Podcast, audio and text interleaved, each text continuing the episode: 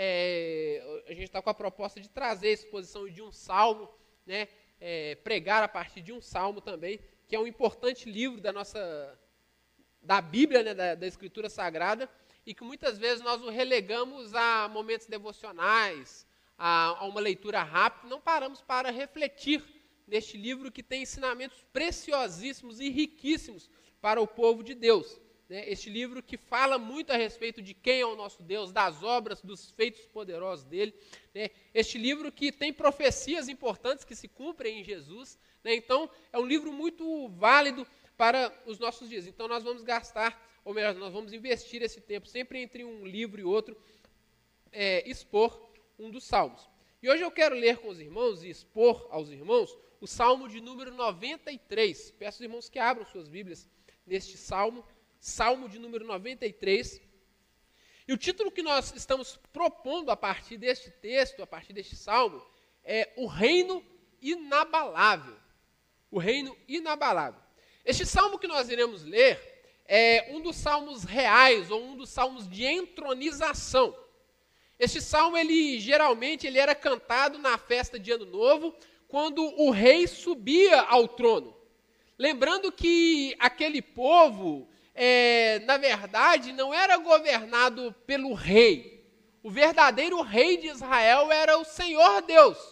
Aquele rei humano, ele era apenas um representante do verdadeiro rei de Israel, que era o Senhor Deus. Então, quando aquele rei subia ao trono, eles cantavam alguns salmos, este era um desses salmos, mas este salmo não era cantado ao rei humano, não era algo que falava do rei humano, mas era algo que falava do verdadeiro rei de Israel, que é o Senhor Deus. E este salmo, como nós veremos, ele exalta Deus como o rei que governa não somente em Israel, que não é rei somente em Israel, que tem poder não somente em Israel, mas Deus é o rei que tem poder sobre toda a criação, porque foi ele mesmo quem a criou. Sendo assim, este salmo aponta que o reino de Deus é um reino que oferece paz, segurança aos seus súditos por causa das características próprias deste reino e que somente este reino pode oferecer. Salmo 93 está escrito assim: Reina o Senhor ele se revestiu de majestade. O Senhor se revestiu de poder e se cingiu. Firmou o mundo e que não vacila. O seu trono está firme desde a antiguidade. Tu és desde a eternidade. Levanta os rios, ó Senhor. Levanta os rios o seu bramido. Levanta os rios o seu fragor. Mas o Senhor nas alturas é mais poderoso do que o bramido das grandes águas do que as poderosas ondas do mar. Os teus, temu, os teus testemunhos são fidelíssimos. A tua, a tua casa convém a santidade. Senhor, para todo o sempre. Enquanto os reinos deste mundo passam, o reino de Deus permanece para sempre.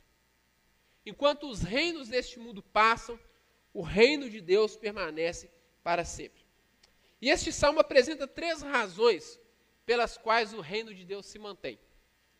A primeira razão que nós percebemos por meio deste salmo, que garante a, que, que este reino ele se mantém, que ele se sustenta e que ele não passa, é que é um reino eterno. Deus reina desde a eternidade, o reinado de Deus é eterno, versículos 1 e 2. Como era de se esperar de um salmo real, um salmo de entronização, este cântico começa com uma linguagem extremamente régia, extremamente real. O texto diz que Deus se revestiu de majestade e de poder. Se revestiu de majestade e de poder.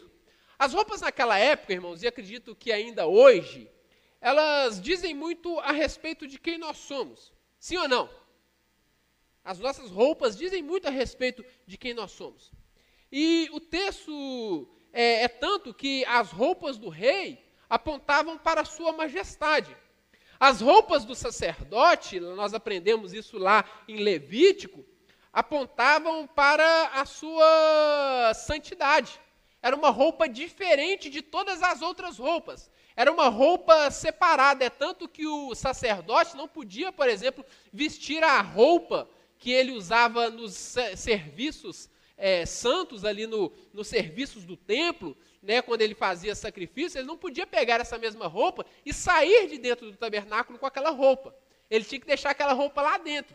Ele trocava de roupa para poder sair de dentro do tabernáculo. Quando ele ia entrar no tabernáculo, ele tomava banho, se banhava, se lavava e vestia a sua roupa, as suas vestes sacerdotais. Porque era para simbolizar exatamente isso, a sua santi a santidade de Deus no meio do povo. E nós poderíamos dar muitos outros exemplos, por exemplo, é, como por exemplo, na nossa atualidade. Se chegar aqui um camarada, assim, uma pessoa, toda vestida de preto, assim como nós andávamos antigamente quando a gente era adolescente, é quando eu era adolescente, vestido de preto, correntes nos braços, no pescoço, brincos, sem fazer juízo de valor, a gente vai logo identificar aquela pessoa possivelmente como o quê? Roqueiro assim, ó, o metaleiro ali, ó, entrou um metaleiro. Porque a roupa da pessoa diz quem ela é, né?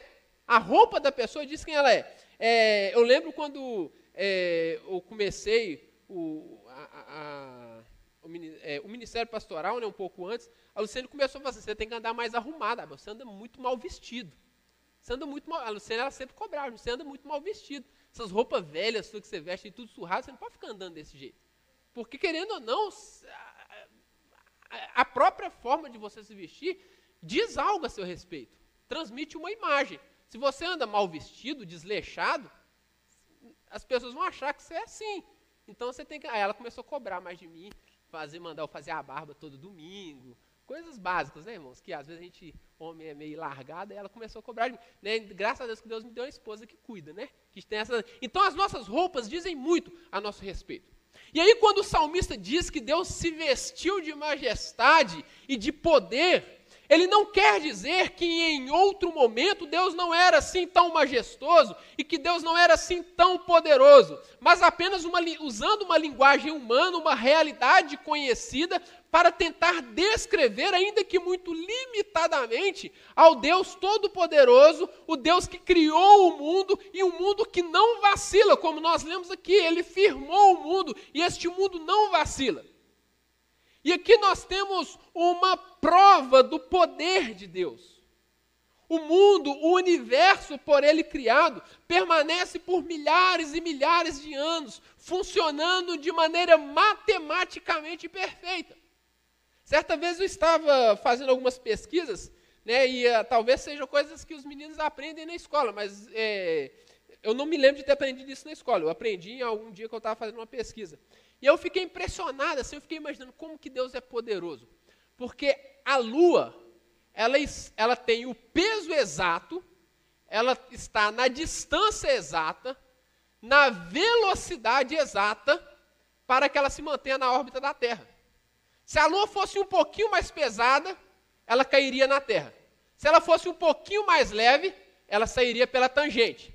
Se ela tivesse um pouquinho mais rápida, ela sairia pela tangente. Se ela tivesse um pouquinho mais lenta, ela cairia na Terra. Se ela tivesse um pouquinho mais distante da Terra, ela sairia pela tangente. Se ela tivesse um pouquinho mais próxima, ela cairia na Terra.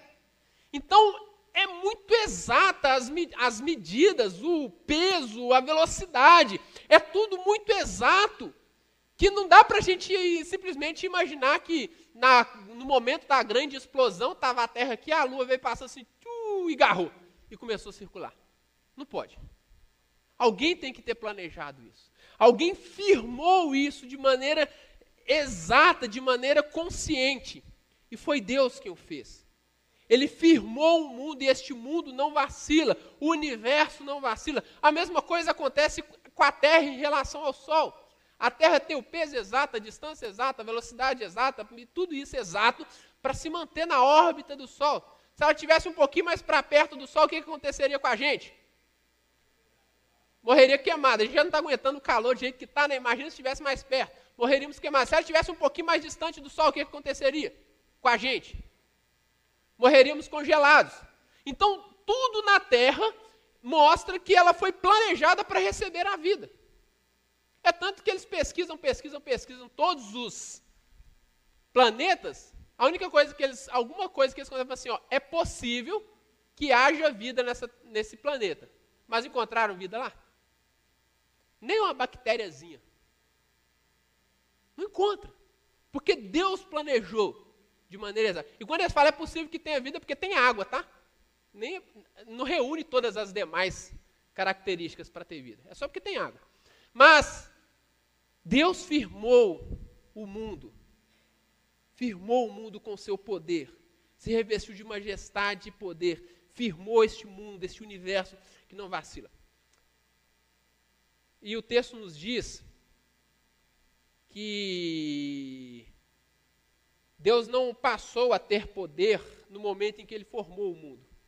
Deus não passou a governar no momento em que ele formou o povo de Israel. Deus, em nenhum momento da história, perdeu o seu reinado. O salmista diz que o trono dele está firme, inabalável, desde a antiguidade, desde os tempos imemoriáveis, e que ele é desde a eternidade. Deus é desde a eternidade. É muito interessante, irmãos, o, o fato de que as diversas culturas humanas, todos os reinos que já existiram na história da humanidade, tentam explicar a origem do universo e da vida. Todos eles tentam explicar de alguma forma a origem do universo e da vida. E nos tempos bíblicos não foi diferente. Tinham culturas, tinham reinos que tentavam de alguma forma explicar a origem do universo da vida. Por exemplo, os babilônicos, é, só por curiosidade, se os irmãos procurarem, por exemplo, nós temos o Gilgamesh, né? Gilgamesh, é isso mesmo? Quê? Gilgamesh, né? É, que é uma, um relato da criação babilônico, que é anterior, inclusive, ao Gênesis que nós temos. Né? Então nós temos relatos de possíveis, né, de tentativas de explicar a origem da vida. Nós temos os relatos cananeus, nós temos posteriormente, nós vamos ter é, os gregos que vão também propor alguma, algum meio pelo qual tudo vê a existência. Depois nós vamos ver aí a, as teorias do Big Bang, da evolução, das adaptações, nós vamos falar um pouquinho mais sobre isso em algum outro momento. Mas, é, em todos esses relatos, e especialmente os antigos, agora pensando nos antigos, né, nos relatos antigos, nas teorias antigas sobre a origem da vida e do universo, em todos esses relatos, observa-se que para eles o universo surgiu a partir de brigas entre os deuses. É muito interessante. Eles achavam que um deus começou a brigar com outro e por causa dessa briga surgiu alguma coisa. Assim, modo bem grosseiro. E, por exemplo, na mitologia grega, que vem depois né, da, do tempo dos Salmos, mas que é, é bem antigo também, na mitologia grega tem a história de Cronos. Cronos é o deus do tempo. E Cronos, né, conforme a história deles, conforme a história deles, né, Cronos nasceu da união entre Urano, que é o céu, e Gaia, que é a terra. E então, conforme essa história, Cronos vai lá e castra o deus Urano para que ele não mais pudesse ter filhos e assim Cronos se torna o rei dos deuses. Só que Cronos tinha medo de perder o seu reinado. Olha só, enquanto Deus é, é, reina desde a antiguidade, desde a eternidade, nada pode tomar o seu reino. Esses deuses eles tomavam o reinado um do outro, assim como Cronos tomou o reinado de Urano, ele tinha medo que alguém tomasse o seu reinado. Então o que que Cronos faz? Começa a comer todos os seus filhos. É tipo assim, o tempo não, né? Nós estamos estamos sendo consumidos pelo tempo. É essa ideia. O tempo ia consumindo os seus filhos. Né? É, e aí o rei, o deus Zeus, da mitologia grega, consegue matar Cronos e se torna o rei dos deuses e passa a dar imortalidade aos deuses. Porque se você venceu o tempo, você se torna imortal. Mas o que eu estou querendo mostrar para os irmãos é que os irmãos observam, percebem como que qualquer tentativa do ser humano de tentar explicar a sua existência fora de Deus está fadada a esbarrar em problemas. São problemas que não conseguem manter, que não se sustentam. Você não consegue estabelecer uma base sólida para se sustentar. Como que pode o universo subsistir de um sistema de deuses que brigam entre si e que ficam matando um ao outro? Como que o universo poderia estar firme desde ah, os tempos imemoriáveis até hoje se a gente existisse por causa disso? Não tem como. Mas a Bíblia diz que Deus reina desde a eternidade que ele mesmo se vestiu de majestade e poder. Observe que não foi alguém que conferiu a ele majestade e poder, não foi alguém que deu a ele essa majestade e esse poder. Ele não usurpou essa majestade e esse poder como eram entre os deuses da mitologia grega, cananeia ou babilônica. Não, ele não usurpou esse poder. Ao contrário, ele tem esse poder porque ele é a própria majestade, ele é o próprio poder. É neste Deus que nós confiamos. É a este Deus, é o reino deste Deus que nós pertencemos. Então, essa palavra que eu quero trazer para os irmãos a partir deste salmo é que você está seguro. Você está seguro porque a sua vida, a sua existência não está, é, não está refém de deuses frágeis que podem vencer uns aos outros, que podem usurpar o poder uns dos outros, que podem dar poder um ao outro. Não, a sua vida, a sua existência, ela está sustentada nas mãos do Deus que é todo poderoso, que é todo majestoso e que criou e firmou o universo pelo seu próprio poder. E que sustenta este universo pelo poder da sua palavra. A sua vida está segura, meu irmão.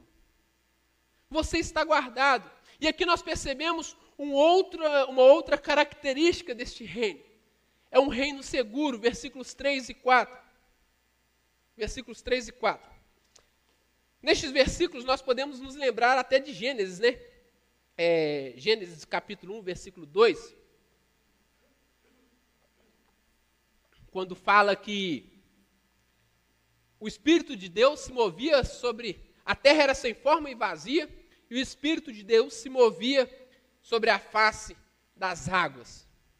O que nós temos aqui é um cenário caótico, as águas agitadas.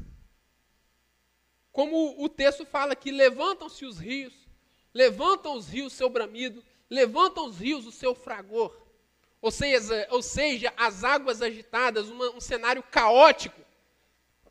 E mais uma vez nós podemos nos lembrar aqui de uma cultura antiga dos tempos bíblicos, que eram os cananeus, inclusive, nós podemos, devemos lembrar aqui que os cananeus eram os povos que habitavam Canaã antes de Israel chegar em Canaã.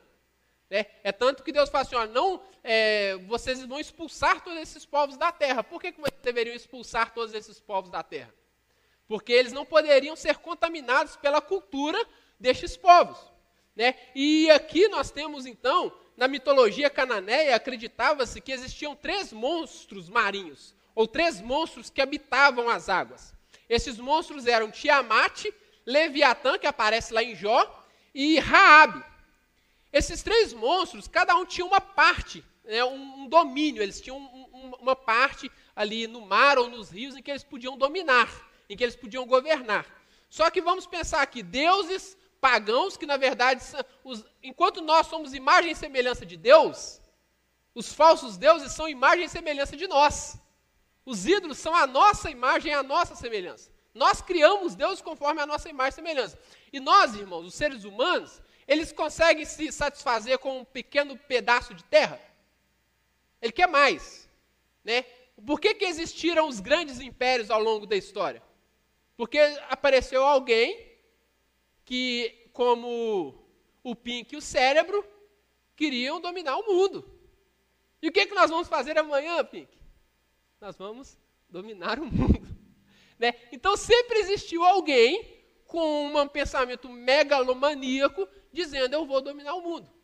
Se os deuses falsos são criados conforme a nossa imagem e semelhança, esses deuses vão ter qual, qual é a mentalidade deles?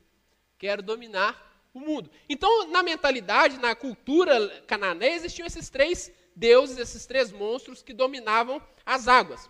Só que eles queriam conquistar o espaço do outro. Eles queriam aumentar os seus domínios. E como eles queriam aumentar os seus domínios, o que, é que eles falavam, faziam? Lutavam entre si. Então, na mentalidade cananeia, quando o rio estava agitado, quando o mar estava agitado, o que é estava acontecendo? Leviatã, Raabe e Tiamat estão brigando entre si e na briga as águas se agitam. Mas o salmista diz que Deus, nas alturas, é mais poderoso que as águas e suas grandes ondas. Enquanto os deuses pagãos, em suas rixas, geram o caos, Deus é aquele que governa sobre o caos e gera a paz e a ordem. A terra era sem forma e vazia, o Espírito de Deus se movia sobre a face das águas e Deus disse: haja separação entre as águas e a parte seca. E houve separação. Porque Deus governa sobre as águas agitadas. Nós podemos nos lembrar de Marcos capítulo 4, versículos 31, 35 a 41, quando os discípulos, juntamente com Jesus, estão atravessando o lago da Galileia, o mar da Galileia, e as águas estão agitadas, vem uma tempestade, e Jesus é, está dormindo no, na parte de trás do barco. Os discípulos, mestre, você não está percebendo que nós vamos morrer e você está dormindo. Jesus acorda, homens de pequena fé. Então Jesus dá ordem para o vento e para o mar. E o vento cessa e o mar se acalma. E a pergunta dos discípulos é: quem é este que até o vento e o mar lhe obedecem? Este é o Deus a quem nós servimos, que tem controle, que governa a tempestade.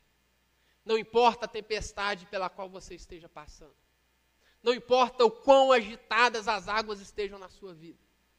Deus ele tem governo sobre o mar agitado, mas o Senhor nas alturas é mais poderoso do que o bramido das grandes águas e do que as poderosas ondas do mar. Nós lembramos também de Marcos capítulo 6, a partir do versículo 45, quando Jesus ordena aos discípulos para que eles atravessassem o lago, Jesus fica lá do monte orando, e aí Jesus olha para os discípulos, depois que os discípulos já estão há seis horas remando em mar revolto, Jesus vai ao encontro daqueles homens andando sobre as águas. Andando sobre as águas. E os discípulos assustados começam a gritar de medo, pensando que era um fantasma.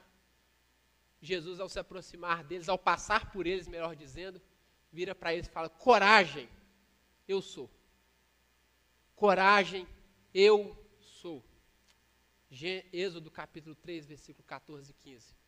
Quando Moisés vira, Senhor, quando eu disser para, os, para o meu povo em nome de quem eu estou falando, o que, que eu devo dizer? O Senhor vira para ele e fala assim, diga ao povo que eu sou, lhe enviou. O eu sou, que tem poder sobre tudo, sobre aquilo que nos causa mais medo, que nos deixa mais assustado, ele tem poder sobre tudo isso. Calvino vai dizer o seguinte: ainda que o mundo pareça ser abalado com comoções violentas, isso não prova que haja algum defeito no governo divino, visto que Deus pode controlar elas imediatamente através do exercício do seu poder onipotente. Fecha aspas. Confiar nos deuses dos reinos deste mundo, irmãos, é confiar naqueles que buscam seus próprios interesses e que na busca por seus próprios interesses geram o caos. Mas Deus criou todas as coisas e colocou ordem em tudo. Confiar em Deus é confiar naquele que não gera o caos, mas que do caos gera a ordem. Confiar nos deuses deste mundo é confiar naqueles que da, da ordem geram o caos. E ele fez isso estabelecendo leis para manter a sua criação com justiça. E assim nós destacamos uma outra razão pela qual o reino de Deus permanece para sempre. É um reino com leis justas. Versículo 5. Os teus testemunhos, ou mandamentos, depende da tradução, se você estiver lendo na NVI vai estar escrito mandamentos. Os teus testemunhos ou seus mandamentos são superlativamente fiéis são fidelíssimos. No hebraico é fiel, fiel, fiel, três vezes. Fidelíssimos. Superlativamente fiéis. E a casa de Deus era adornada, enfeitada com a sua santidade. A santidade de Deus torna o seu reino diferente de todos os reinos deste mundo. Não pode, nada pode ser comparado ao reino de Deus e as leis do reino do Deus Santo. As leis do Deus do reino do Deus Santo ostenta uma justiça que nenhum outro reino é capaz de promover. As leis do reino de Deus ostentam uma justiça que nenhum outro reino seria capaz de promover. É muito interessante que quando nós vamos lá para Levítico, eu gostaria que você abrisse sua Bíblia, se possível, em Levítico capítulo 11. E nós vamos ver isso várias vezes neste livro. Os irmãos que participaram comigo do estudo é, de Levíticos vão se lembrar que várias vezes no, no, livro de Levítico, que é o livro da lei, né? É um livro que fala especificamente de leis, das leis de Deus. É muito interessante que à medida que Deus vai passando as leis, ele vai falar assim, olha, e essa lei aqui, né? Estou parafraseando, ele fala assim, essa lei aqui é para que vocês sejam santos, porque eu sou santo. Essa lei é para que vocês sejam santos, porque eu sou santo. Ou seja, para que vocês se tornem parecidos comigo. E santidade aqui é ser diferente, separado, completamente diferente de tudo o que se conhece. Aí, versículo, é, Levítico capítulo 11, versículo 2, diga assim: ó, Diga aos filhos de Israel, de todos os animais que existem. Deixa eu confirmar aqui. 11:44, irmãos, perdão. 11:44, que está escrito assim: Eu sou o Senhor, o Deus de vocês. Portanto, consagrem-se e sejam santos, porque eu sou santo. E não se contamine por nenhuma dessas criaturas que rastejam sobre o chão, entre todas as criaturas que se movem sobre a terra. Aqui o contexto aqui, só para lembrar os irmãos, é quando Deus vai explicar os, o seu povo a respeito dos animais puros e impuros. Né, quando ele vai estabelecer a dieta do seu povo. Fala assim, olha, desses animais vocês podem comer, porque eles são puros, destes outros animais vocês não podem comer, porque eles são impuros. E aí Deus pega e fala no versículo 44: Por que, que eu estou passando isso para vocês? Porque eu, o Senhor, o Deus de vocês, sou puro, sou santo. Então vocês também devem ser santos. Vocês também devem ser santos. Ou seja, se vocês entenderem que existe diferença entre animal impuro e animal puro, vocês vão, também vão entender que existe diferença entre a vida de vocês e a vida daqueles que não fazem parte do meu povo que vocês vivem uma vida diferente, que vocês se submetem àquilo que eu ordeno. Vocês são diferentes dos outros povos. Vocês não são como os babilônicos de onde vocês foram tirados e não serão como os cananeus de onde você, para onde vocês estão chegando. Vocês são um povo diferente. As minhas leis são diferentes das leis de todos os povos. Porque as minhas leis são justas. Aí, quando nós vamos lá para o capítulo 19 de Levítico, é muito interessante Poderia fazer isso aqui no livro de Levítico inteiro, os irmãos que participaram dos estudos vão se lembrar, mas nós vamos direto para o 19. Olha só que interessante. Agora sim, 19, versículo 2. Deus vira para Moisés e fala assim: Fale a toda a congregação dos filhos de Israel e diga-lhes: Sejam santos, porque eu, o Senhor, o Deus de vocês, sou santo. Aí depois que Deus fala isso, ele começa a descrever algumas leis. Por exemplo, Cada um respeite a sua mãe. Ou seja, como que você expressa que você é santo? Respeitando sua mãe. Filho que diz respeito ao pai não pode ser santo, não é santo. Então, no meio do povo de Deus, filho respeita mãe e pai. Aí vai continuando, né? ele pega e fala: guardem o sábado, né? ou seja, tira o dia de descanso. É, vocês, é, quando vocês oferecerem o sacrifício, vocês podem comer dele no dia, mas passou três dias, não come mais não. Porque fica ruim a comida, estraga, faz mal. Então, uma lei para preservar a saúde de vocês. Quando fizerem a colheita, versículo 9, quando vocês fizerem a colheita da sua terra, não colha totalmente, tá? Nós falamos sobre isso alguns domingos atrás. Deixa a, a Ruth falou domingo, re, domingo passado. Não colha totalmente, mas deixa alguma coisa para trás para quem? Para os estrangeiros e para os pobres. Não seja tão né, mesquinho a ponto de querer tirar todos os grãos. Deixa alguma coisa para quem necessita. E se alguma coisa cair, não volte atrás para pegar, não. Deixa lá que vai ter gente que vai precisar, vai passar e vai pegar. Ou seja, no meio do meu povo, ninguém é avarento. Mas a gente cuida dos necessitados. No meio do povo de Deus, quer ser santo? Cuide dos necessitados. Né? É, não furtem, versículo 11. Não mintam, nem usem de falsidade com os outros. É, versículo 13: Não oprima nem roube o seu próximo. Olha, essa aqui, essa aqui é bem interessante. Que o pagamento do trabalhador de arista não fique com você até na manhã seguinte. Se a pessoa prestou o serviço para você, pague imediatamente, porque ele precisa do dinheiro. Não fique enrolando para pagar o seu funcionário. Né? Só paga no quinto dia útil e olha lá. Né? Não, se você pode pagar, paga imediatamente, porque ele está precisando do dinheiro. É o que está falando aqui o texto. É, não, essa aqui é sensacional. Não, não amaldiçoe o surdo. Por que, que você não pode amaldiçoar o surdo? Ele não está te ouvindo. Olha só, não amaldiçoe o surdo, nem ponha tropeço diante do cego, mas tema a Deus. Ou seja, não se aproveite da necessidade do outro. Não se aproveite da necessidade do outro. Aproveitar da surdez do cara para poder falar coisas que é, não, você não diria se ele fosse, se ele ouvisse. Aproveitar da cegueira para fazer o outro cair. Ou seja, não se aproveite da fragilidade do seu irmão para poder ter alguma vantagem. Aí continua, olha, não seja injusto ao julgar uma causa, nem favorecendo o pobre, nem agradando o rico. Julgue o seu próximo com justiça. Não ande como mexeriqueiro no meio do seu povo, nem atente contra a vida do seu próximo. Não guarde ódio no seu coração, não procure a vingança, nem guarde ira. Guarde os meus estatutos, aí nós podemos. Se o homem tiver relação com a mulher, aí continua. É, eu quero, na verdade, eu quero falar um outro aqui. É, não desonre a sua filha, versículo 29, fazendo dela prostituta. Guarde os meus sábios. Não voltem para os necromantes. Fique em pé na presença dos idosos, ou seja, honre aqueles que são mais velhos.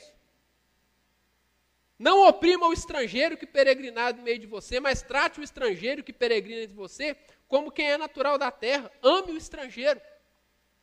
Olha só, irmãos, que sensacional. Deus está falando assim: olha, sejam santos como eu sou santo. E como que você expressa essa santidade? No trato com o seu próximo.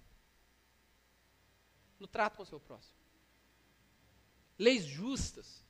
Nenhum outro reino. Isso aqui, para a época de, de, de Israel, era algo chocante para todas as culturas. Então, o reino de Deus é um reino estabelecido com leis justas. Paulo vai dizer que a lei ela é justa, santa e boa. Depois, Jesus vai dizer que tudo isso se resume a duas leis: ame a Deus sobre todas as coisas e ao seu próximo como a si mesmo. Ame a Deus sobre todas as coisas e ao seu próximo como a si mesmo. Então, meu irmão, se submeter à lei de Deus é se submeter às leis de um reino que existe, que está firmado em justiça. Que está firmado em justiça. Tem um livro, é, Fé na Era do Ceticismo, de Tim Keller.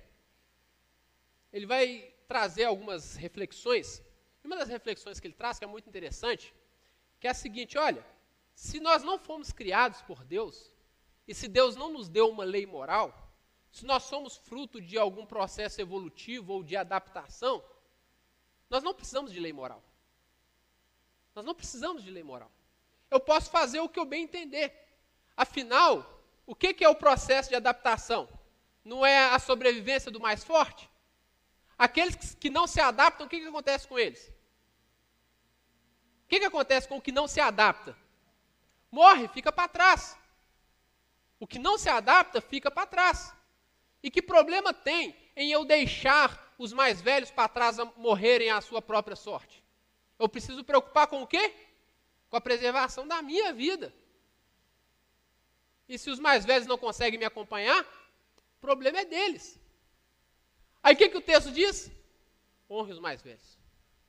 Coloque-se de pé diante dos mais velhos. Quando os irmãos estão lendo Gênesis, né? Quando Esaú fala para Jacó, Jacó, vão comigo. Qual é a resposta de Jacó? Não, não vou não, sabe por quê? Porque eu tenho mulheres, crianças e animais. Nós vamos no passo de quem? Das mulheres, das crianças e dos animais. Nós não podemos exigir deles. Nós não podemos deixar ninguém para trás. Se nós somos fruto de algum processo de adaptação, por que, que eu vou me preocupar com o meu próximo? Percebe como que as explicações que as culturas, as mais diversas, tentam trazer para a origem da vida e do universo, são explicações que esbarram em vários problemas que não podem sustentar a criação. Mas o reino que Deus firmou, ele é firmado desde a antiguidade e ele é rei desde a eternidade. E o seu reino é um reino de justiça. Um reino de justiça. Então, irmão, confiar na palavra de Deus é você encontrar segurança. Confiar na palavra de Deus é encontrar segurança. Nós vivemos um tempo em que nós, é, nós temos tantas sugestões do que nós podemos ser ou deixar de ser que nós já não sabemos quem somos. Nós podemos ser o que nós achamos que, devemos, que podemos ser, que nós já não sabemos quem somos. Estamos sofrendo com isso. Mas confiar naquilo que Deus diz a seu respeito é encontrar segurança. Porque o reino de Deus é estabelecido com leis justas. E por isso ele subsiste.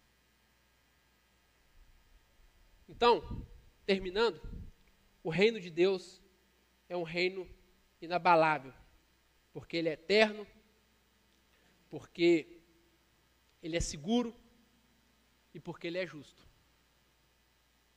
Se submeta a este reino e você estará seguro. Amém?